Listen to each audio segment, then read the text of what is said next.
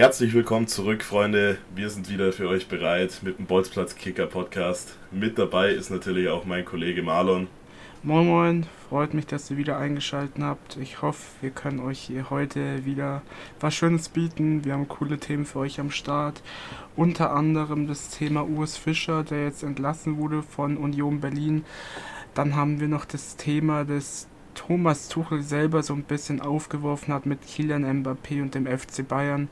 Und als allerletztes befinden wir uns ja aktuell in der Länderspielpause, wo unter anderem Deutschland wieder zwei Freundschaftsspiele hat mit unter anderem Julian Nagelsmann und und äh, wie heißt Kollege Schnür schon nochmal Co-Trainer?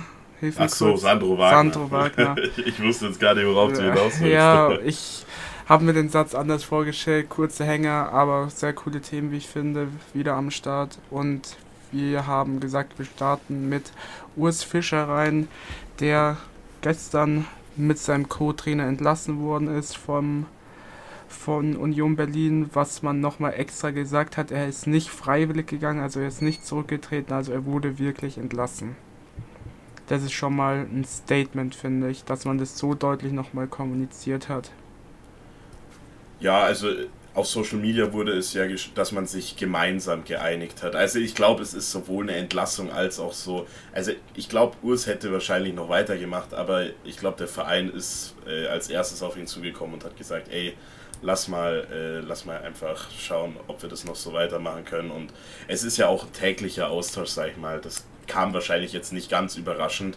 Ähm, vor allem nach der, nach der Serie, die man jetzt hingelegt hat. Ich möchte zuerst mal direkt äh, wissen von dir, äh, findest du es eine gute Entscheidung oder findest du es war eine schlechte Entscheidung?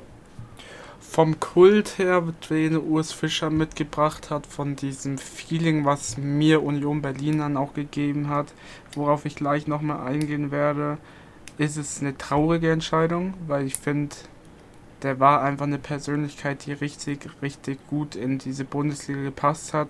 Unter anderem auch mit Christian Streich, wie ich finde. Aber sportlich gesehen ist es die absolute beste Entscheidung, die Notbremse hier zu ziehen. Kann man noch diskutieren, ob die nicht schon ein, zwei Spieltage früher hätte gezogen werden können. Ja, finde ich, find ich gut, dass du sagst. Also klar, es ist natürlich traurig, sage ich jetzt mal, für alle Fußballromantiker und ähm, viele sagen ja auch, man hätte ihm noch ein bisschen mehr Zeit geben können, ein bisschen mehr Zeit geben müssen, vielleicht sogar noch, um das Ruder rumzureißen, weil er ja sich selber diese Fallhöhe geschaffen hat. Aber also meiner Meinung nach, wenn du so eine Serie hinlegst und in der Bundesliga irgendwie zwölf Spiele hintereinander verlierst und dann einfach nur in der Champions League ein Unentschieden dir ähm, holst, dann bringt es trotzdem nichts, wenn du in der Bundesliga dann da so weitermachst und folgerichtig sportliche Entscheidungen, du musst dann einfach einen Schlussstrich, Schlussstrich ziehen da, weil sonst äh, weißt du ja gar nicht, wo, wohin es weitergeht. Es kann ja, es, du musst einfach jetzt mal frischen Wind reinbringen, meiner Meinung nach. Und das bringt halt oft so einen Trainerwechsel mit sich. Da können die Trainer halt oftmals auch gar nicht wirklich was dafür. Es ist einfach dann so ein frischer Wind, so ein bisschen eine Aufbruchsstimmung. Und ja, man wird jetzt zwar sehen, was, was passiert, aber für den ersten Moment würde ich jetzt mal behaupten, es ist die richtige Entscheidung. Ja, safe, dann sind wir da gleicher Meinung und ähm, worüber sich ja, worüber man noch reden kann, also kurz erwähnen kann zumindest, wäre der wirklich dieser rasante Aufstieg, den Urs Fischer mit dem mit der Union Berlin hatte. Also er ist als Schweizer Meister vom FC Basel gekommen und dann davor war hatte Union, habe ich gelesen, vier verschiedene Trainer mit denen es wirklich nicht so geklappt hat. Und er war quasi der Fünfte in der Reihe. Jeweils nach einem Jahr wurden die entlassen. Und da hat so die Ära begonnen und sie sind gefestigt, also sie wurden durch ihn gefestigter, Zweit, gefestigter Zweitligist und dann im Folgejahr sind sie direkt aufgestiegen und sie galten ja wirklich als Abstiegskandidat Nummer 1 in der Saison 2019-2020. Und dann haben sie es irgendwie mit dem 10., 11., 12. Platz, ich weiß nicht genau welchen, haben sie es irgendwie. 11. haben sie gemacht. Haben, ja. sie, haben sie es geschafft und Folgejahr müsste dann Conference League gewesen sein. Also sie hatten ja immer wieder diesen Step höher Conference ja. League, Jahr drauf Europa League und dieses Jahr diese, diese fabelhafte Champions League mit dem vierten Platz letztes Jahr, wo sie so lange um die, also so lange, sie waren drei, vier Spieltage sogar auf einmal Erster. Sie haben halt total überperformt letztes Jahr, was man, was man halt, was einem so die, diesen Höhenflug gab, wo, wo die halt jetzt runtergefallen sind auch. Und das ist halt ein großer Grund dafür, dass, dass es jetzt alles so schlecht ausschaut, aber ja. Und jetzt äh, sind sie in der Champions League, sind da aber jetzt schon ziemlich sicher raus. Europa League wird auch schwer, also den dritten Platz zu erreichen in der Champions League Gruppe und ja, durch dieses Art, diese, durch diese Geschichte lässt man, schaut man halt ein bisschen traurig da zurück, dass Urs Fischer jetzt dann nicht mehr im Amt ist, aber Union Berlin gleich mit einer Revolution direkt danach im Trainermarkt. Nämlich sie haben jetzt interimsweise die erste Bundesliga-Co-Trainerin. Ich weiß gar nicht ihren Namen, aber das ist auf jeden Fall die erste Bundesliga-Co-Trainerin. Ja. Auf jeden Fall stark, ja. Also ich fand es ganz schön, den Werdegang, den du nochmal ein bisschen unterstrichen hast, den Urs Fischer da hingelegt hat.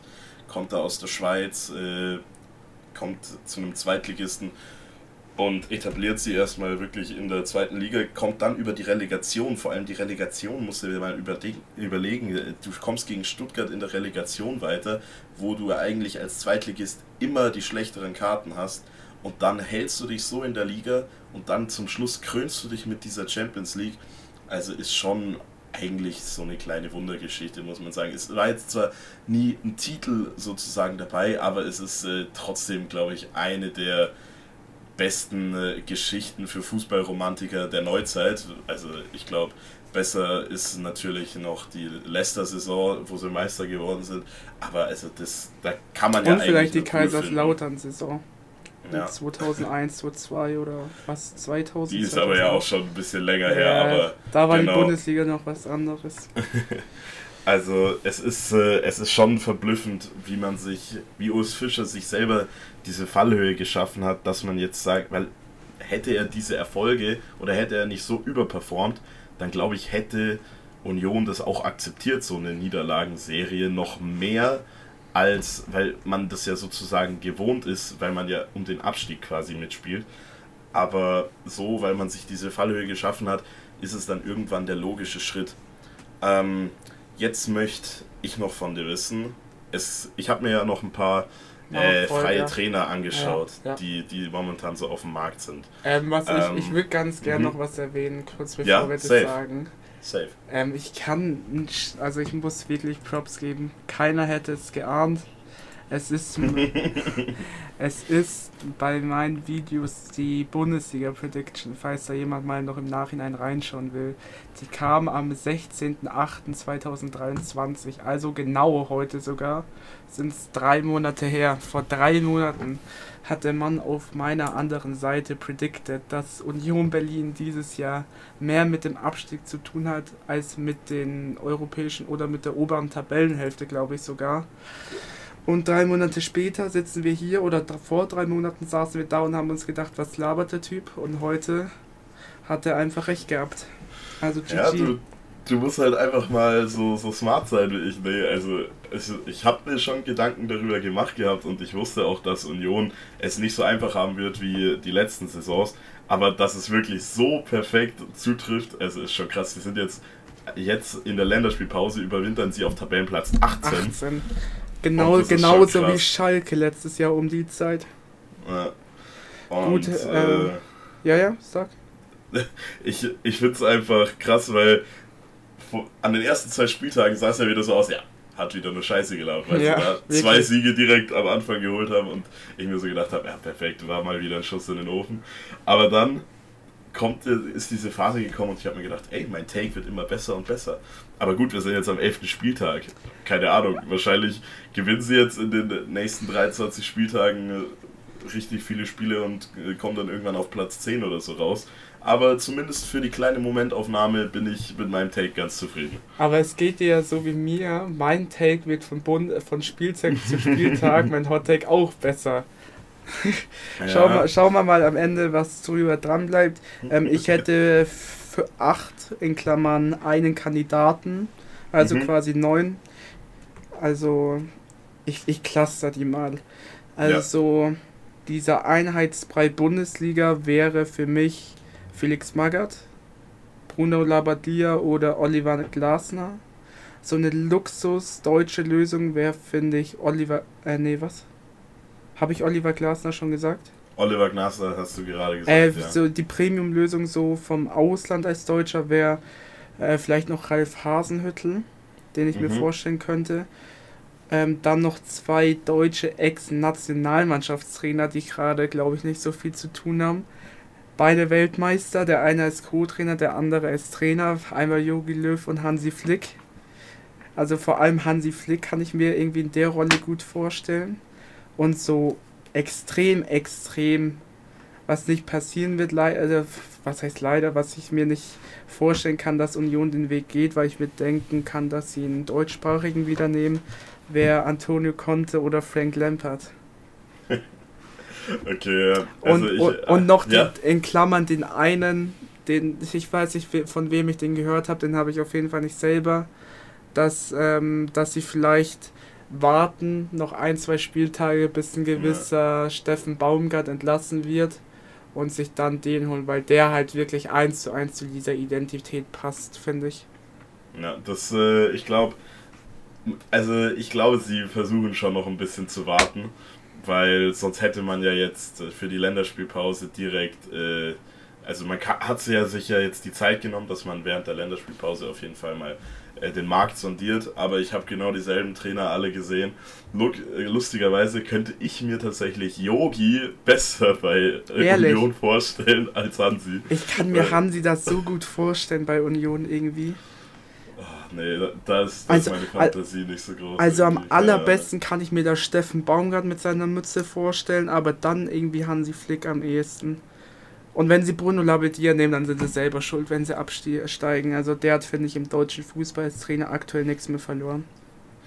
Ja, also ich würde mal, ich würde das mal, äh, die, die Vorschläge, die du gemacht hast, einfach mal so einordnen. so also ich würd realistisch, wir können sie ja realistisch einordnen, was so drei Kandidaten sind. Sagen, ja, ich würde, also Labadia und Magath, finde ich, sind zu alt. Das wird Union, glaube ich, nicht machen. Dann ähm, Antonio Conte und Lampert äh, Lampard unrealistisch, Ja. weil ich glaube, sie wollen auch einen deutschsprachigen Trainer. Das denke ich Dann- auch. Ähm, die Ex-Bundestrainer, glaube ich, sind vielleicht im erweiterten Kreis, keine Ahnung. Also man, man, ich habe gerade vor einer halben Stunde gelesen, dass es einen ziemlich klaren Favoriten gibt. Hast du das auch gelesen? Nee, tatsächlich, das habe ich jetzt, äh, so aktuell bin ich gerade nicht. Also vor 30 Minuten hieß es, dass, ähm, dass ähm, Glasner der, der heißeste Kandidat ist. Ja. Das habe ich mir eben auch gedacht und das habe ich hier auf meinem Zettel auch stehen. Ich habe hier die vermeintlichen Top-Lösungen, meiner Meinung nach, äh, die man, die momentan ablösefrei zu haben sind, also nicht bei einem Club unter Vertrag sind, sind für mich Glasner und Hasenhüttel, beides Österreicher. Und klar, Glasner wollte eigentlich was Größeres als Frankfurt, äh, deswegen ist er ja auch weg. Aber bisher scheint er nichts gefunden zu haben und ich glaube, ähm, Union ist jetzt schon auch ein krasses Projekt, also da wi- wird viel Arbeit vor ihm liegen.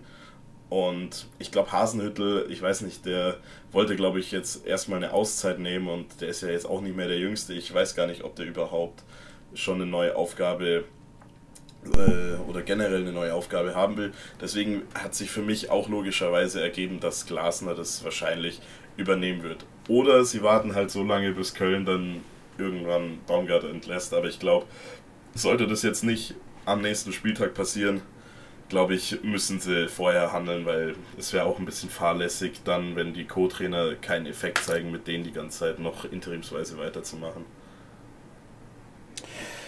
Ja, stimme ich dir zu. Also auf wen würdest du dich jetzt festlegen? Glasner oder Hasenhüttel? Eher Glasner, dann habe ich Ich bin bei, bei Glasner, ja.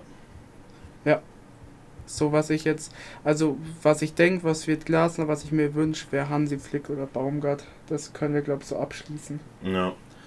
Ähm, oder, ja, äh, abschließend noch nicht ganz. Ich würde jetzt noch, weil wir ja gerade äh, über unsere Hot Takes auch gesprochen haben, was sagst du denn jetzt, kleiner Hot Take oder kurze Prognose, wo wird Union finishen? Warte, ich muss mir ganz kurz die Punkte anschauen, wie viel dazwischen ist. Das weiß ich gerade nicht. Ähm, was denkst du denn, wenn du gerade schon die Frage so stellst? Ja, also ich glaube, Union wird es äh, weiterhin auch schwer haben. Ich glaube nicht, dass da jetzt ein neuer Trainer kommt, zack, Plug-in und weiter geht's. Ähm, ich sag, sie werden es echt schwer haben, aber sie werden sich dann halten und ich sag, äh, Platz 13, 14 ist für Union reserviert. Also einer von beiden. Ähm, also auch eng. Ja, ja, okay. Was, weißt du, was ich mir halt gerade denke? Mhm. Die Abstiegskandidaten dieses Jahr für mich sind halt Heidenheim, Darmstadt, Bochum, Bremen, Mainz, Köln, Union. Und zwischen den Kandidaten sind in Anführungszeichen am 11. Spieltag nur 5 Punkte.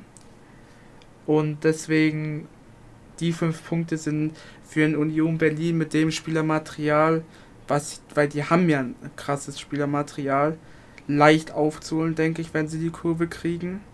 Und deswegen äh, gebe ich dir, also würde ich dieselbe Meinung vertreten. Es kann der Abstieg sein, aber Relegation am ehesten, denke ich mir. Deswegen denke ich 18, 15, 14, so einen klassischen FC Augsburg-Platz wird es dieses Jahr. Okay, ja. Okay, ja. Dann haben wir das ja ganz gut durch. Gut. Gut. Ähm, wollen wir weiter zu Bayern oder wollen wir zur Nationalmannschaft? Äh, Bayern, oder? Okay. Das ist, glaube ich, schnell abgehandelt, ja. finde ich. also, es geht darum, Bayern, Kielen Mbappé, kurze Zusammenfassung, Jahreshauptversammlung, wenn ich nicht mich falsch irre, wurde Tuchel gefragt, ähm, was, ob er einen Transfer von Mbappé befürwortet. Ich weiß nicht genau die Fragestellung. Also, ob er quasi einen Mbappé Transfer befürworten würde. Er hat er gesagt, ja, natürlich, ich würde ihn sofort aus Paris mit dem Fahrrad abholen, so aus Joke. Und jetzt kommen halt so Spekulationen, ja, dies, das, Bayern, Bayern ist dran und so. Es gibt jetzt auch so ernsthaftere ähm, Berichte, dass Real anscheinend wirklich komplett draußen sein soll und nur Liverpool und Bayern in lauer Stellung ist, was finde ich immer so ein schwieriger Ausdruck zu interpretieren ist. Meine Meinung dazu kurz und knapp. Finanziell wäre es möglich, er wird ins, ins Team passen, weil man, denke ich, diesen Sommer entweder mit Gnabry, Coman oder Sané aufhören wird. Am ehesten hoffe ich natürlich, dass Sané bleibt. Also er wird, denke ich, reinpassen, so vom Prinzip her Kane vorne, MAP links, Sané rechts, also Systempass. Ähm, er wäre ablösefrei, Handgeld würde wahrscheinlich hoch sein, aber ich denke, auch das könnte Bayern stemmen. Äh, die Umgebung wird, glaube ich, zu MAP passen. Er ist, er ist hungrig nach Trophäen. Das ist perfekt bei Bayern eigentlich. Ich glaube, dass MAP auch so ein geordnetes Umfeld mal gut tut, nicht so wie bei Paris. Es wäre vom Prinzip her ein Perfect Fit, aber ich kenne den Fußball so gut, dass er im Endeffekt entweder bei Paris verlängert oder bei Real unterschreibt und deswegen denke ich, dass das ziemlich unrealistisch ist. Ähm, ja, ich finde, du hast es eigentlich ganz gut getroffen. Ähm, ich fand das von Tuchel auch witzig, wie er ein bisschen scherzt, aber ähm, auch diese Meldungen, dass Real angeblich ganz aus dem Poker raus sein soll, das ist für mich meiner Meinung nach absoluter Quatsch. Real wäre ja selber so blöd, wenn Kylian Mbappé, der seit Jahren eigentlich nur zu Real wechseln will, aber sich halt nur vom Geld von den Scheichs aus Paris blenden lässt, deswegen halt noch nicht zu Real Madrid gekommen ist. Also, wenn die deswegen dann sagen würden, ja, nee, also der beste Spieler momentan, der auf diesem Planeten wandelt, den wollen wir jetzt nicht noch zusätzlich in unserer eh von Superstars bestückten äh, Supertruppe haben. Also, das, das, das wäre meiner Meinung nach grob fahrlässig und einfach äh, sehr schlechtes äh, Management. Deswegen glaube ich, schenke ich der Meldung kein Glauben. Aber ähm, jetzt mal auf Bayern einzugehen. Also, wie du sagst, es wäre ein guter Fit, etc. Und ich finde, wenn es möglich sein soll, also wenn es möglich ist und wenn es auch bezahlbar ist, also wenn der jetzt keine 50 Millionen Grundgehalt fordert, was weiß ich, also wenn er einfach wie ein Topstar zu Bayern kommt und hier seine 25, vielleicht sogar 28, 30 Millionen oder so verdienen würde, was natürlich eh schon enorm, ein enormes Grundgehalt wäre.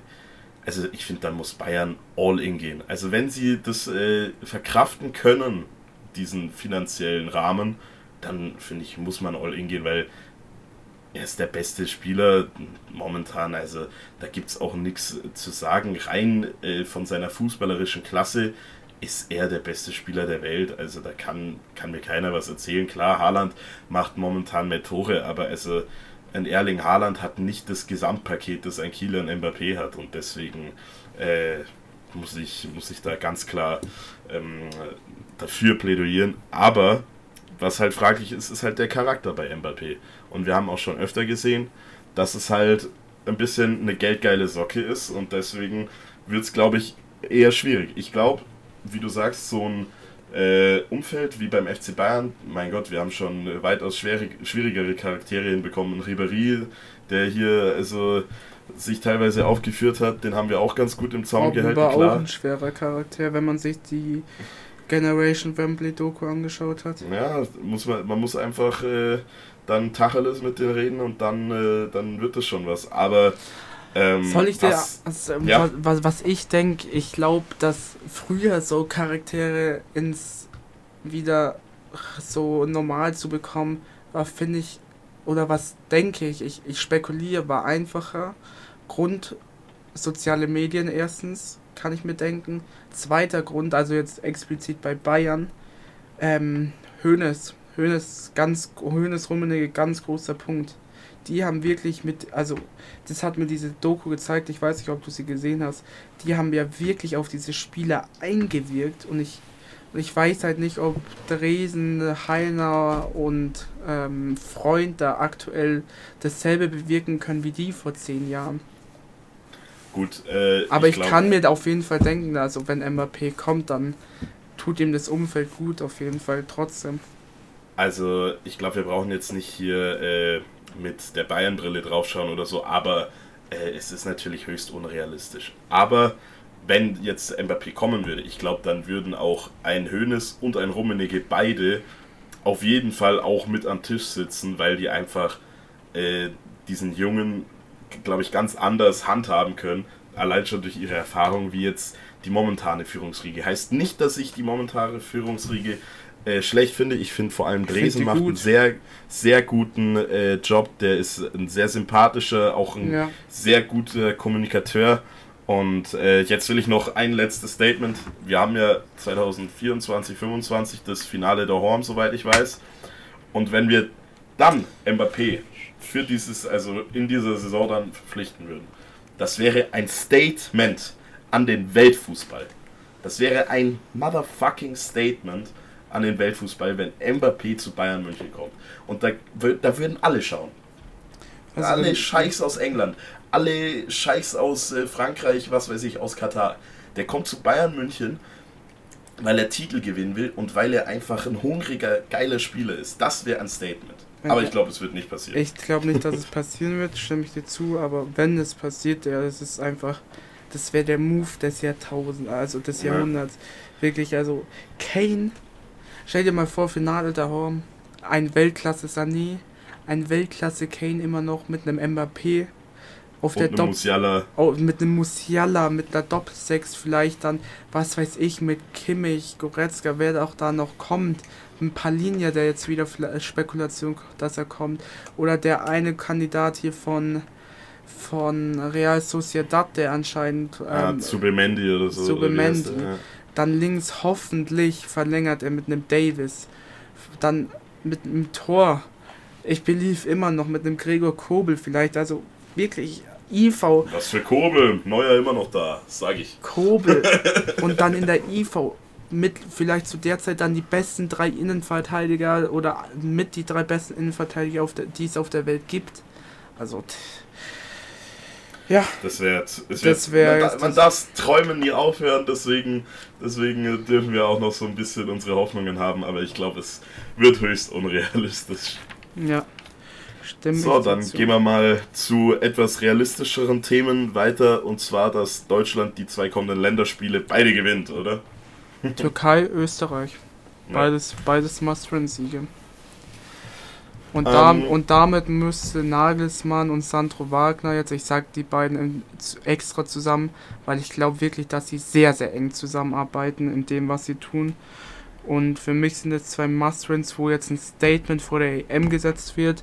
Und es ist bestimmt mal nochmal eine Länderpause eingeplant, aber das ist wirklich so schon mittlerweile. Ich, ich, ich schätze mal, das ist die vorletzte, vielleicht noch zwei Generalproben vor der EM. Also wir haben vielleicht noch fünf Länderspiele, fünf, sechs Länderspiele. Ja. Ja. Ähm, wollen wir mal benennen, äh, neu dabei sind Janis Blaswig, Marvin Duksch und Grisha Prömel. Quatsch, Quatsch, Quatsch, sage ich. Das erste Mal, dass ich den nicht verstanden habe. Wenn man wirklich, also ich verstehe, Blaswig ist, wenn man ihn anschaut, ein sehr guter äh, Torwart, aber wenn man ihn mitnimmt, dann darf man nicht sagen, dass es um Leistungsprinzip geht, weil wenn man wirklich so auf die Leistung geht in dieser Saison, gibt es andere Torhüter, die eine bessere Leistung erbracht haben. So rein vom, vom, rein, vom reinen Score und wie ich finde, ist Nübel aktuell diese Saison okay, in, in ja, einer krassen Form. Also Nübel hätte jetzt mal schon längst, spätestens dieses Mal, wenn vier Torhüter wieder, wieder mitgenommen werden, eine Nominierung verdient. Man verzichtet auf einen Bernd Deno, das kann man argumentieren, aber ich habe so eine Statistik gesehen, die von der Statistik her mit Paraden etc. berechneten besten Torhüter von Deutschland. Aktuell, da war er, glaube Platz 8 oder sogar Platz 9, eins von beiden. Okay. Mhm, ja. Also ja, das zu Glasweg kann man mitnehmen, aber dann ist halt kein Leistungsprinzip, sondern einfach mal testen. By the way, wusste ich bis zur Nominierung nicht, dass der Kollege deutsche Nationalmannschaft spielt. ähm, Was hast du gedacht? warum auch immer dachte ich irgendwas Osteuropäisches wegen Blaswig. ähm, ja, wer, wer, wer noch? Mhm. Prömel und wer was noch? Äh, Duxch. Marvin Duxch, ja. Ähm, ich kann mir Duxch eigentlich nur erklären wegen Füllkrug irgendwie, dass er da was versuchen will. Also er, er kurz Hintergrundinformationen, das weißt du vielleicht nicht. Nagelsmann war ja beim Augsburg-Spiel gegen Hoffenheim, glaube ich. Mhm. War er da, um sich, er hat auch offen kommuniziert, dass er wegen Philipp Tietz da ist. Hat in dem Spiel drei, zwei Tore, eine Vorlage gemacht. Ist jetzt kein ausschlaggebender Punkt. Philipp Tietz spielt trotzdem eine, eine gute Hinrunde jetzt, seitdem Jess Torup da ist, mit dem, den ich übrigens getroffen habe. Kleiner Side-Fact. ähm, ja, Philipp Tietz verstehe ich, dass man ihn dann halt trotzdem nicht mitnimmt, aber im Umkehrschluss verstehe ich nicht, warum man Duxch mitnimmt, wenn man vielleicht mit einem Maxi Bayer. Maxi Bayer erstens, das wäre meine Nummer 1 Option und vor einem Duxch wäre aktuell für mich trotzdem immer noch ein Behrens, weil ich seine Nein, also sorry, aber ein Kevin Behrens hat nichts in der Nationalmannschaft zu tun. Okay, er hat sein Länderspiel bekommen, aber also wirklich auch ja, aber gar nichts aber, hat er da aber, aber hat Duxch was verloren? Also Duxch liefert momentan also 120% mehr Leistung als Behrens. Hat er überhaupt gespielt in den letzten Wochen? Der hat ja vier Kopfballtore am Anfang gemacht und sonst nichts. Ja, aber genau deswegen würde ich ihn ja mitnehmen, wegen seiner. Ja, also wir haben doch einen Füllkrug. Der ist nicht kopfballstark an Harvards hat auch schon zig Kopfballtore gemacht. Der ist groß, also komm. Wir also, können keine Flanken reinschlagen, sei jetzt mal ehrlich bitte sei ehrlich, du kannst es nicht ernst meinen, dass du einen Kevin fucking Behrens mitnehmen wolltest. Also nein, nein, hä, hey, stopp, du verstehst gerade meine Aussage falsch. Ich habe ja, gesagt, klar, ich der hab, kann gut Kopfball, aber mehr kann er nicht. Nein, nein, nein, nein, trotzdem. Ich habe gesagt, ich hätte jetzt viel mehr einen Maxi Bayer mitgenommen auf 1, aber ich hätte trotzdem, wenn er, selbst wenn der Maxi Bayer irgendwie hasst, weil er ihn, ihm eine reingehauen hat oder so, dann würde ich trotzdem lieber Behrens mitnehmen als einen Duxch. Nee, also das, da, da bin ich anderer Meinung. Also für mich Kevin Behrens absoluter Freak-Accident, dass der ein Länderspiel bekommen hat, aber ist okay. Für mich auch Freak-Accident, dass jetzt vielleicht ein Duxch Doppelsturm hier mit Füllkrug macht. Wir sind die scheiß ja, Nationalmannschaft. Eh der, der, kriegt eh kein, der kriegt vielleicht einen Einsatz 88. Minute, so wie der Behrens oder so. Der kriegt nicht viel Spielzeit. Gut. 100% nicht. Und ähm, Prömel, was sagst du zu Prömel? Ich muss sagen, ich habe keine, ich habe wirklich keine, keine, keine Meinung. Ich habe lang, ich, ich habe überlegt, habe ich jede Minute diese Saison von Prömel gesehen? irgendwas, irgendeine Auffälligkeit. Ich habe keine Ahnung über den Spieler. Ich kenne ihn natürlich, er hat gute Aktionen oft, aber ich wüsste nicht aktuell diese Saison, ob er sich verdient hätte, deswegen kann ich dazu keine Aussage tätigen. Ich finde, du hättest sowohl für Janis Blaswig, Marvin Duksch und Prömel jeweils andere Spieler mitnehmen können. Ich finde, äh, Prömel, der wurde ja eh nur nachnominiert, äh, weil Felix ein Mecher äh, nicht kann oder verletzt ist, was weiß ich. Ähm, und ich finde, da für einen Prömel hättest du einen Angelo Stiller mitnehmen können. Für einen Marvin Duksch hättest du einen Maxi Bayer mitnehmen können und für einen Blaswig, wie du gesagt hast, einen Nübel. Finde ich, wären alles drei meiner Meinung nach bessere Calls gewesen. Aber er wird sich schon was dabei gedacht haben. So, wie du sagst, absolute zwei Must-Wins. Wie wäre denn jetzt deine Startaufstellung für die Spiele? Tortest Segen. Mhm. Wurde Schlotterbeck nominiert, nicht, oder? Nee. Nein. Malik Chow, Rüdiger. Ed Chow hat abgesagt. Der Stimmt, wird der wird auch Vater. Hä, wen haben wir denn jetzt gerade noch? Hummels ist aber auch verletzt, doch, oder? Der Ding, was Hummels ist dabei, Hummels ist dabei. Okay, wenn er spielen kann, dann Hummels, Rüdiger. Dann Raum, weil wir Raum Henrichs. Äh, Raum ist nicht nominiert. Doch, Raum wurde für Grusens nachnominiert. Echt? Ja. Habe ich nicht, aber okay, gut, dann, dann, ja. Ähm, ja, mach weiter. Ähm, Gündogan, Kimmich, Wirtz, Sané, Füllkrug und ich überlege gerade. Willst du Doppelspitze machen oder was? Weil mein, mein Gedankengang ist gerade, ob ich eine Müller-Zeit gebe, was aber keinen Sinn macht, was ich mir jetzt so überlegt habe. Ich, man kann Gnabry links spielen, ich weiß, es ist auch die obvious Lösung, aber nee, nee, stopp, ich mach Sané einfach links und mach rechts ähm, Hermann. Oder heißt er Hermann? Nicht Hermann. Hofmann. Hofmann. Okay, ja, ja, ein paar Überschneidungen, aber ich, ich finde, ich habe die bessere. Ter Tor, rechts Tar, Rüdiger, Hummels, IV, Henrichs links, Goretzka, Kimmich, Doppelsechs, Gündogan auf der 10, links Wirtz, rechts Sané, Sturmfüllkrug. Bam. Und da, und da bash ich dich jetzt, weil äh, ich kann mich an der Diskussion erinnern, ich weiß nicht mehr wann, wo mhm. du gesagt hast, dass du Tar auf dem Rechtsverteidiger 0,0 fühlst.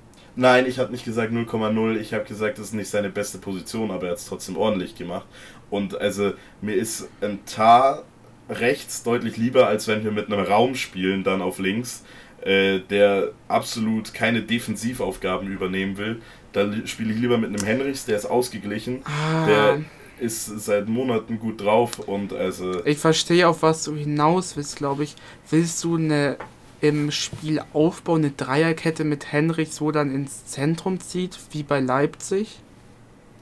Ja, klar. Also halt, Henrichs ist ja ein sehr fluider Spieler, der kann auch mal dann auch hochschieben, der kann ins Zentrum ja, gehen. Ja, ja, Henrichs ist ein Allrounder, das ist klar. Aber ja, ja, ich fühle deine Aufstellung, aber ja. was Doppel-6 äh, Doppel Goretzka Kimmich und Gündogan ja. auf der 10, das, das fühle ich irgendwie. Für mich ist Gündogan irgendwie so ein klassischer Achter einfach. Na, aber Gündogan war immer am besten auch schon bei Man City, wo er offensiver gespielt hat.